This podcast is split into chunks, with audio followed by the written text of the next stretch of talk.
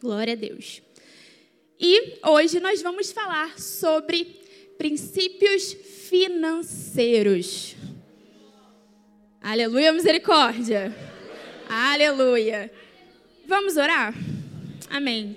Senhor, nós te agradecemos, Pai, pela tua bondade. Nós te agradecemos, Pai, pelo teu Espírito Santo. Nós te agradecemos, Pai, porque o Senhor tem preparado algo único e especial para o dia de hoje. Senhor, em nome de Jesus, Pai, nós quebramos agora qualquer barreira, Senhor, na mente dos teus filhos. Qualquer preocupação, qualquer, Pai, impedimento para que eles possam receber aquilo que o Senhor preparou, caia por terra agora, em nome de Jesus. Pai, que a tua palavra possa criar raízes profundas no coração dos teus filhos, para que eles possam aplicar esses ensinamentos que vêm direto do teu coração para eles. Nós te agradecemos por isso, em nome de Jesus. Amém. Não sei se eu vou conseguir ficar aqui. Amém. Vamos lá. Então, voltando para domingo. Pastor Caio introduziu para a gente a série e algumas coisas que a gente aprendeu esse domingo. Primeira coisa, a maneira qual você vai interpretar aquilo que você vai escutar durante essa série vai definir como você vai receber. Porque tudo que nós falamos aqui é fundamentado. Gente, não vou conseguir. Tudo que nós vamos falar aqui é fundamentado na palavra de Deus. Então você precisa entender que tudo aquilo que vai ser falado aqui está aqui. Não é da sabedoria do pastor, não é da sabedoria de quem decidiu que essa série seria feita, mas é da sabedoria do próprio Cristo. Amém? Amém. Mas uma coisa que nós aprendemos com o pastor foi que Deus considera sim o enriquecimento uma bênção. E por quê? Porque a gente aprendeu que prosperidade é diferente de esbanjar dinheiro. Prosperidade é ser suprido de todas as coisas. Afinal, você tem todas as promessas. Amém? Amém. E durante esse mês nós vamos tocar vários pontos que para você podem parecer pontos muito práticos, mas não se engane. É espiritual. A sua vida financeira é espiritual. Porque a sua vida financeira faz parte de você, filho de Deus. Deus é espírito. Você é espírito. Logo, tudo que tem a ver com você é espiritual. Amém? Faz sentido para você? Aleluia. Então, essa série vai ser um poderoso momento de ensino, aplicação, confronto, desconforto, ajuste, revelação. Mas eu tenho convicção de que você não vai sair depois dessa série completa. Você não vai sair mais. Você não vai ser mais o mesmo quando se fala da sua vida financeira. Só com o domingo e o que o Senhor me trouxe hoje, eu sei que eu já não sou mais a mesma. Amém? E eu sei que eu não sou uma expert na vida financeira. Você deve estar perguntando: o que, que essa pastora que fez física formada em RH vai falar da vida financeira? Não sou Paladino Finanças. Se você não sabe, Carol Paladino é uma consultora financeira maravilhosa, especializada. Quem é Dona Beatriz para falar sobre finanças? Nunca li aqueles, aquelas famílias rica, pobre, primo, pai, filho.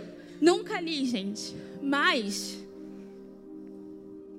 como administrar a sua vida financeira by Cristo Jesus. Editora Reino. Essa aqui você tem na sua casa.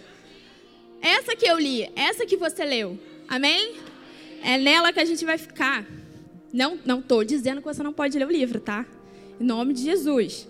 Você pode, só puxa o que faz sentido com a palavra. Então, abre aí o seu caderno, coloca já o título, porque vão ter muitos ensinamentos necessários para você revisitar ao longo da sua vida.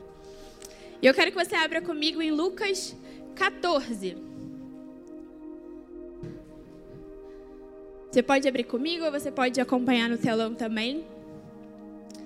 E ele diz assim: Pois qual de vocês, pretendendo construir uma torre, não se assenta primeiro para calcular a despesa e verificar se tem os meios para concluir? Para não acontecer que, tendo lançado os alicerces e não podendo terminar a construção, todos os que a virem zombem dele, dizendo: Este homem começou a construir e não pôde acabar. Basicamente, ele começou um projeto e ele não tinha dinheiro para terminar.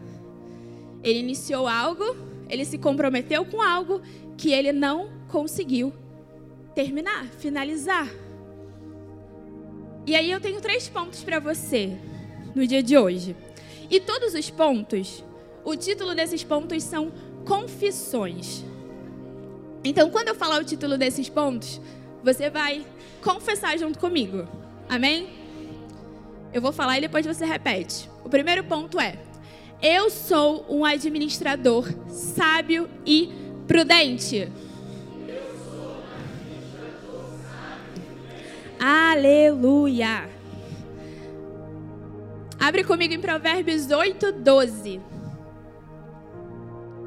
E diz assim: Eu, a sabedoria, moro com a prudência e disponho de conhecimento e de conselhos.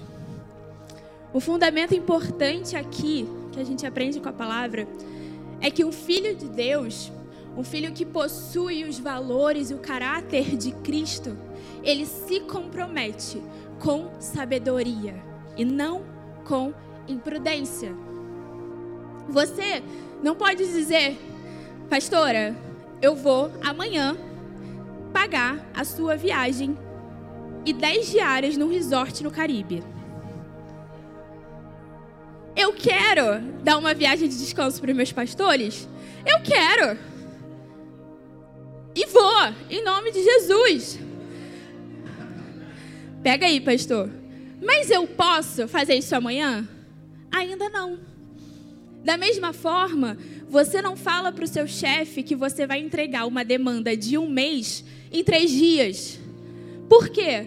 Você sabe que as demandas que você tem, elas são compatíveis com 30 dias e não com três. Então, como você vai se comprometer em entregar em 30 dias, em três dias, o que você entregaria em três? Você sabiamente não pode se comprometer a isso. Faz sentido? Você entende aonde eu estou querendo chegar? Amém. Enroscou, gente, no meu cabelo, tive que tirar. Como uma pessoa cheia do Espírito Santo, você precisa carregar um zelo em ser um excelente administrador. Você precisa zelar por isso por aquilo que você tem, por aquilo que você carrega, é precioso. Foi entregue pelo próprio Deus a você, confiado a você. Ele não diz: "Ah, filho, fica aí com esse com essa, esse salário. É isso aí que você merece."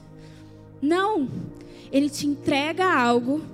Ele diz: "Isso aqui é o que eu estou confiando a você nessa estação."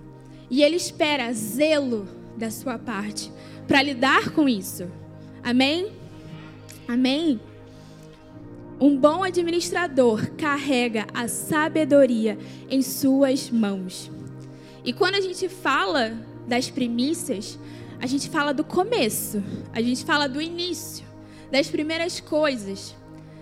E o que, que basicamente é o início da sua vida financeira, o início do seu mês? A sua remuneração, as suas entradas, certo? Logo, o seu primeiro passo, não o primeiro, porque o primeiro é o dízimo, o seu segundo passo deveria ser você fazer o seu orçamento. Né, Carol? É isso aí. O que é o seu orçamento? Basicamente é você olhar tudo que vai entrar, olhar tudo que vai sair e entender o que vai rolar depois disso. E aí pode ser que sobre. E aí, beleza, sobrou, eu vou planejar o que eu vou fazer com aquilo que sobrou. Pode ser que não dê para pagar tudo. Pode ser que dê certinho. Pode ser que falte muito pouco. Talvez você vai precisar ajustar alguma coisa, cortar alguma coisa. E aí você fala para mim, ah, pastora, mas tá tudo certo, porque aí a gente passa no crédito. Querido, uma coisa importante sobre cartão de crédito, e eu aprendi isso na pele. O cartão de crédito é a falsa sensação de ter um dinheiro que não existe. Tu já percebeu isso? Porque você fala assim, é uma compra a prazo. Então você fala, não, então eu vou pagar, eu vou comprar aqui agora, mas eu vou pagar só mês que vem. Você que conhece o seu futuro, né? Tem a bola de cristal. Sabe o que, que vai acontecer mês que vem? Não sabe, meu filho. Você não sabe o que vai acontecer mês que vem. Você não sabe se vai ter algum algo imprevisível ali no seu orçamento. O que, que vai acontecer? Será que você vai precisar colocar esse dinheiro em outro lugar? Será que você vai precisar ajustar o carro? Será que a gasolina vai subir? Você não sabe o que vai acontecer no próximo mês. Eu não estou dizendo para você ir para casa e cortar todos os seus cartões de crédito, excluir todos os bancos. Não. Mas eu estou dizendo que você precisa ser sábio e prudente em se comprometer. Porque o cartão de crédito é um compromisso. Então você precisa se comprometer de forma sábia e prudente. Amém? Amém. E eu não conheço a sua vida financeira. Eu não sei se na sua vida tem sobrado, se tem faltado, se o que você recebe é absurdamente maior do que você gasta, se não tem dado todas as suas contas no fim do dia. Mas uma coisa eu sei: você é filho de Deus. E em você existe a sabedoria e a prudência. Amém? Isso eu sei. Eu sei como vai ser o amanhã? Eu não sei. Eu sei se vai sobrar, se vai faltar? Eu não sei. Mas o que eu sei? Sabedoria e prudência estão disponíveis para mim. E o pastor Caio, ele deu um exemplo no domingo. Incrível. Sobre o crente que está namorando e ele deveria estar no tempo de conhecer sua namorada e ele resolve passar o tempo dele procurando uma casa lá no aplicativo do quinto andar. Só que ele nem é noivo. Ou seja, ele está buscando uma bênção que não é compatível com a estação dele. Certo? Para mim, isso tem um nome, eu não sei se você conhece. Para mim, isso é o crente expresso. Não sei se você já ouviu falar nisso, mas eu vou te explicar. O crente expresso, sabe, eu sou da Zona Norte, então nunca andei muito de BRT. Mas tem o BRT expresso e o parador certo? Qual a diferença do expresso parador? O expresso, ele quer chegar no, no, no ponto final dele sem passar pelas estações. Pegou? E aí, com toda certeza, quando você vê ele passando pelas estações, se você olha para dentro dele, ele está vazio. Por quê? Porque ele não pegou o que estava disponível para ele nas estações. Ele olhou, não quero, passei. Hum, não quero, passei. E tudo aquilo que tinha para ele naquelas estações, as bênçãos, as oportunidades, o desenvolvimento, o crescimento, não pegou.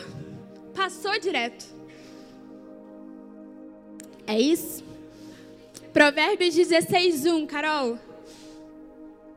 Diz assim: o coração do ser humano pode fazer planos, mas a resposta certa vem dos lábios do Senhor.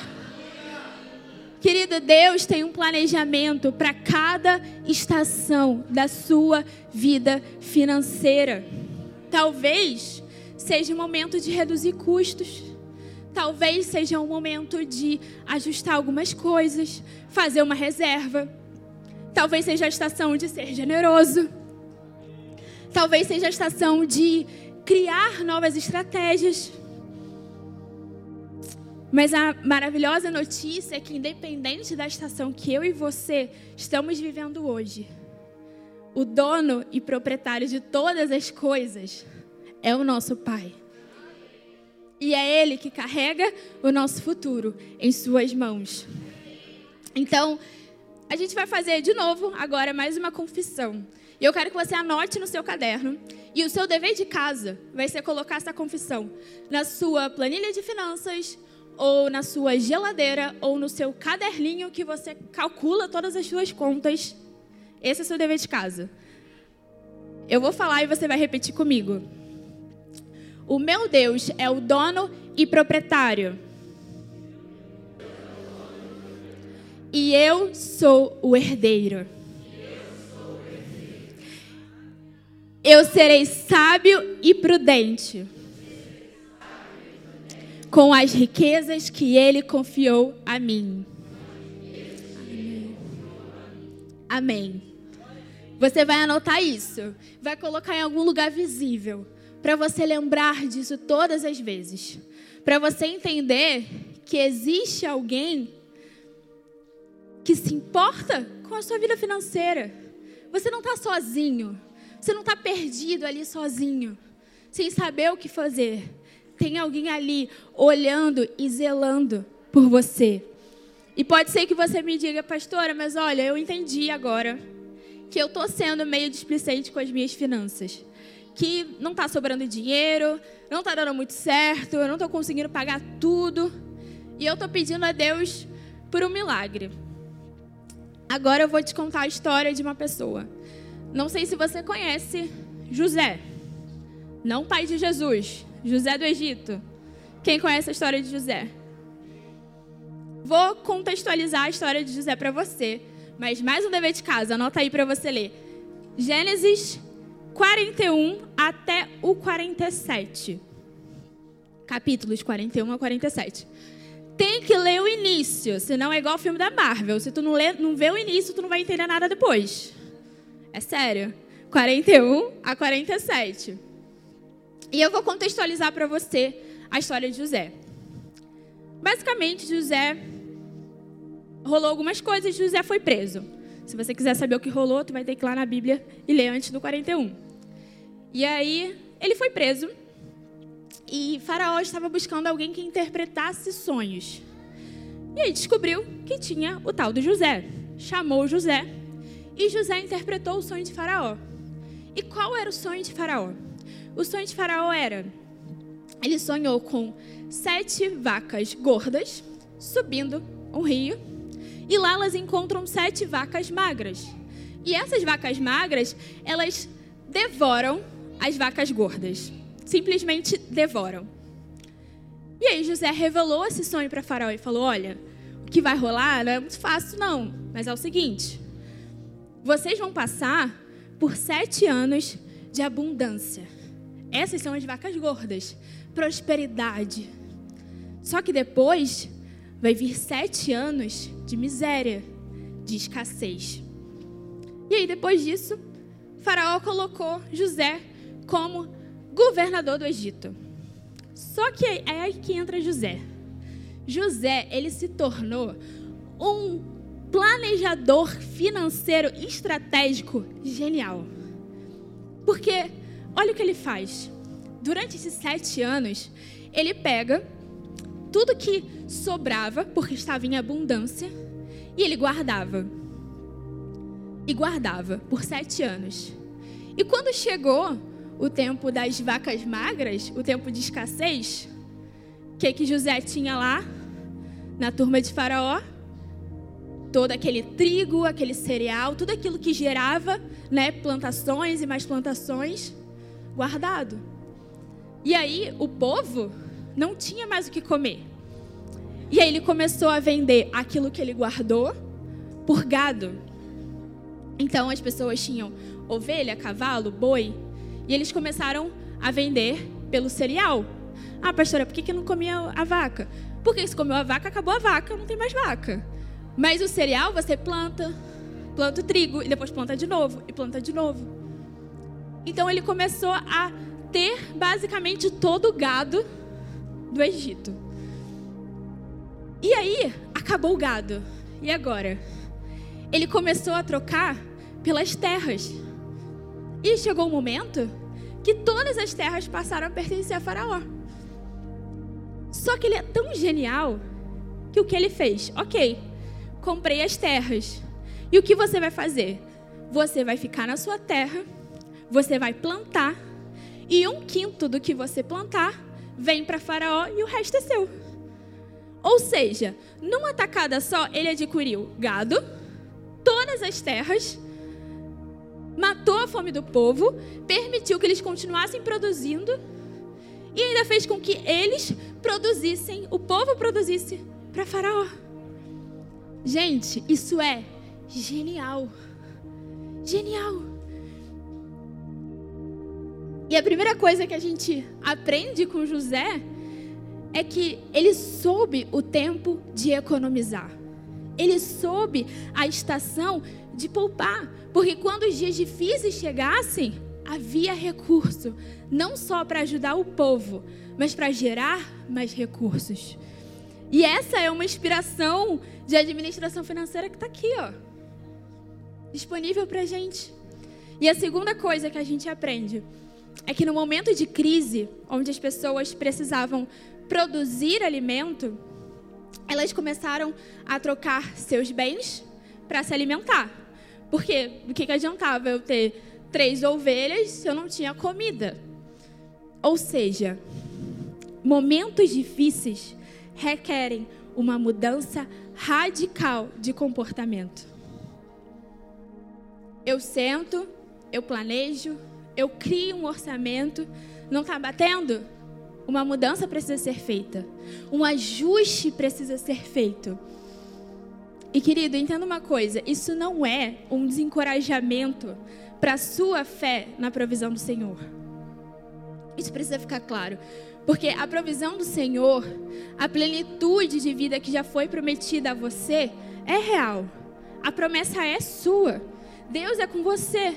Deus te sustenta.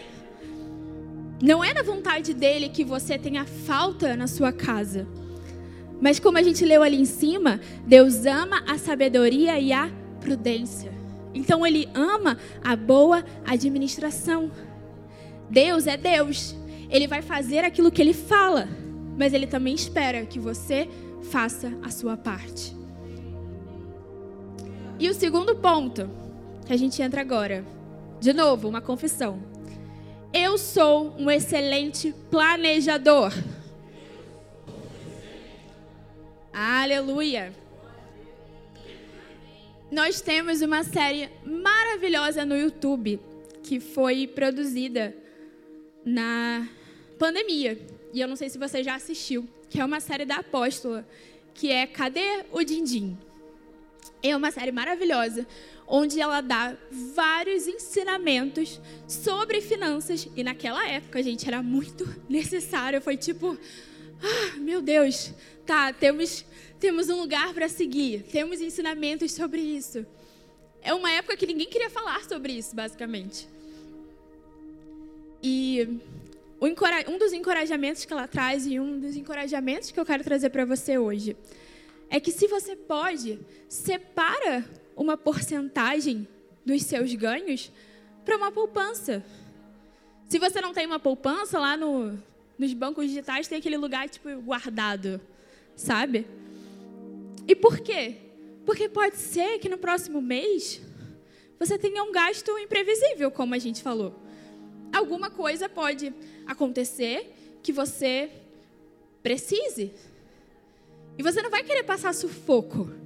Você não vai querer se ver numa posição onde você simplesmente não sabe o que fazer.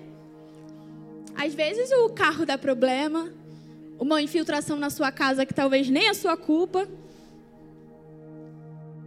Acontece. Talvez você, mês que vem, vai querer fazer um curso. Vai surgir a oportunidade de você fazer um curso de especialização na sua área. E se você está gastando tudo que você tem, se você não poupa nada e não tem nenhuma reserva, o que você vai fazer? Talvez no próximo mês, no próximo semestre, você tenha que fazer mais uma aula na faculdade. Consequentemente, a mensalidade sobe. E não estava no seu planejamento. Talvez você esteja consumindo o seu orçamento com parcelamentos que não precisava. Que você talvez poderia esperar um pouquinho antes de fazer. E, gente, não estou falando de financiamento de carro, financiamento de casa, coisas tipo geladeira, coisas necessárias, tipo coisas que podia ter esperado e comprado à vista. Sabe? Faz sentido? Talvez esse ano você não consiga ir para Fernando de Noronha. Mas tem Arraial do Cabo ali, gente. Talvez não vai rolar Londres. Ninguém disse amém. Não vai rolar Londres. Mas vai lá no sul, gente. É igualzinho. Igualzinho, sério mesmo. Você entende que não são mudanças para sempre. São ajustes que são necessários para te ajudar. E aí, você, ok, pastor, eu entendi o que você está falando, mas ao mesmo tempo não tem sobrado basicamente nada. E aí, o que, que eu faço? Então, tenho uma dica para você. Não, perdão, eu pulei uma parte. Deixa eu voltar.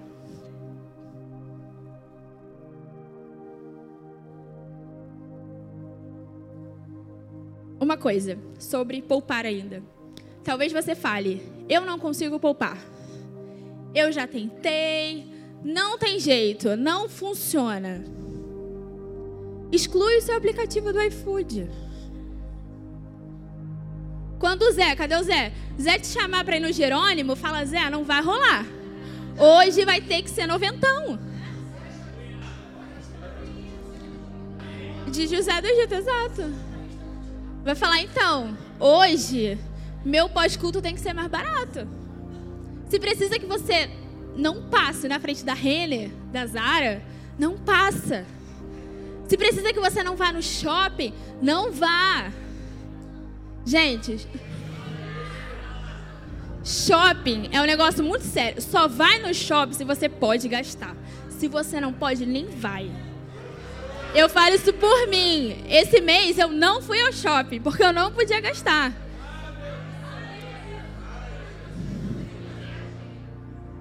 E uma coisa mais séria agora.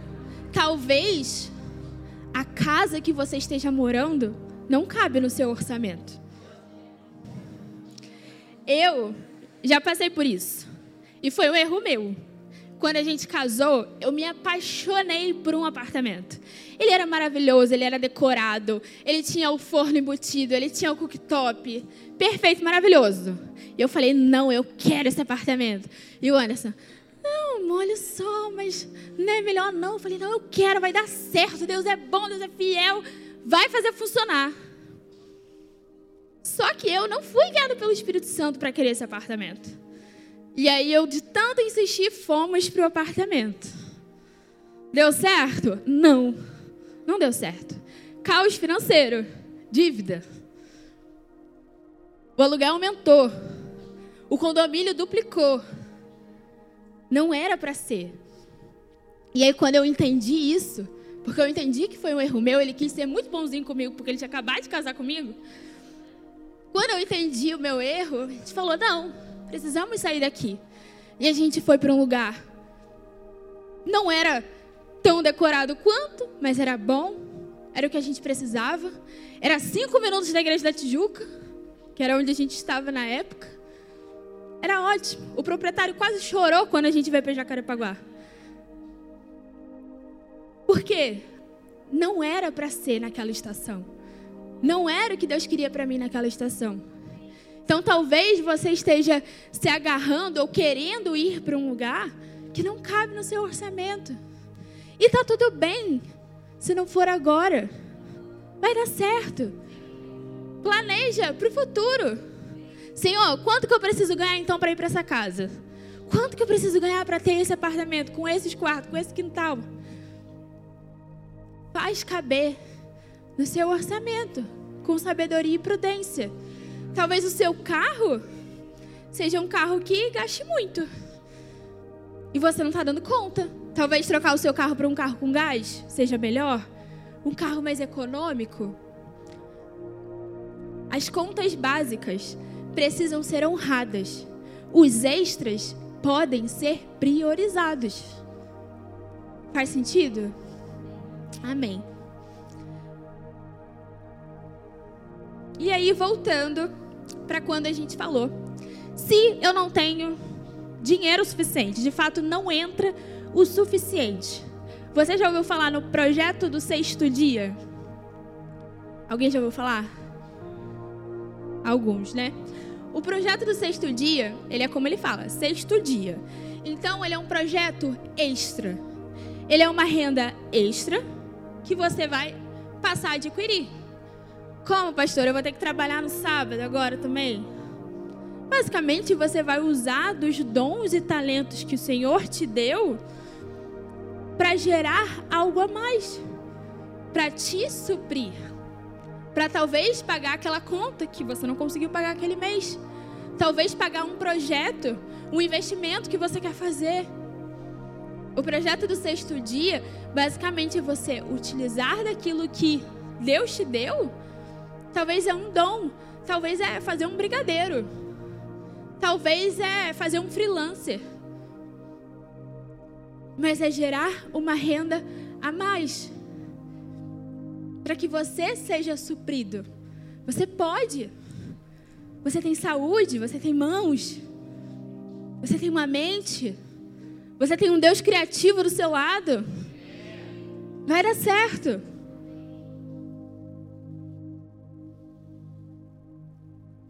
O exemplo disso. Cadê Mila e Igor? Mila e Igor. Mila e Igor vão casar.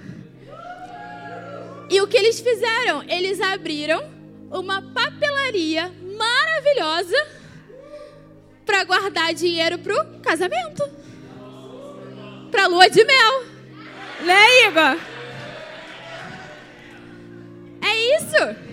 Isso é o projeto do sexto dia. Muito bom. Você tem um foco, você tem um objetivo você corre atrás, você faz algo por isso. Amém? E o nosso último ponto da noite é confissão, hein? Eu sou um dizimista fiel. Aleluia! Na próxima semana, a gente vai ter uma palavra específica sobre dízimo. Mas a gente vai tocar ela hoje também. Porque, como filhos, como aqueles que recebem toda sorte de bênçãos, nós precisamos compreender que existem princípios que não são opcionais para nós. Dizimar não é uma opção para você. E sempre que eu estou aqui, você vai me ouvir falar aquilo que não é uma opção para você. O filhinho pegou isso essa semana. Mandei um áudio lá no grupo do WhatsApp. Ele falou: É, pastora, não é uma opção. Falei: É isso. Não é uma opção para você. Porque nós, aqueles que foram criados à imagem e semelhança de Deus, aqueles que representam Cristo na terra, aqueles que são luz do mundo, nós não podemos nos colocar numa posição de avaliar se eu vou dar o dízimo ou não esse mês. Se aquilo ali, poxa, mas esse dinheiro aqui ia me fazer uma falta, pô, eu ia conseguir pagar aquele negócio. Não, querido. Não. E eu vou te mostrar por quê. Põe lá em Malaquias 3, Carol. E do início, para a gente compreender uma coisa. Será que alguém, Malaquias 3, começando no 8. Será que alguém pode roubar a Deus? mas vocês estão me roubando. E ainda perguntam: em que te, em que te roubamos? Nos dízimos e nas ofertas. Com maldição vocês são amaldiçoados, porque estão me roubando, vocês e a nação toda. Tragam todos os dízimos à casa do tesouro, para que haja mantimento em minha casa. Ponham minha prova nisto, diz o Senhor dos Exércitos. E veja se eu não vou lhes abrir as janelas do céu e derramar tantas bênçãos para vocês. Nesse texto é a comprovação de que a prática dos dízimos é espiritual. Sabe por quê? Porque ele está dizendo ali que se você não dizima, você é amaldiçoado. Existe bênção para quem dizima e maldição para quem não dizima. Por quê? Porque você está roubando a Deus. E eu não sei você, mas eu não quero ser desprezada por Deus. Eu não quero me colocar nesse lugar onde Deus está se sentindo roubado por mim. Eu, filha dele, herdeira dele, me colocando nessa posição. Os dízimos são o sustento dessa casa. Para que a gente tenha um ar, para que a gente tenha luz, para que a gente tenha salas de kits, para que a gente tenha alcances. E querido, o Senhor, ele não precisa do seu dinheiro. Ele é dono e proprietário, como a gente falou, de todo o ouro, de toda a prata desse mundo, mas ele requer a sua obediência. E obediência de um coração sincero, não com pesar, não com ai, tem que dar o dízimo. Não, mas com amor. Com amor que você está entregando de volta para aquele que te sustenta, para aquele que tem o seu futuro nas mãos dele. Amém?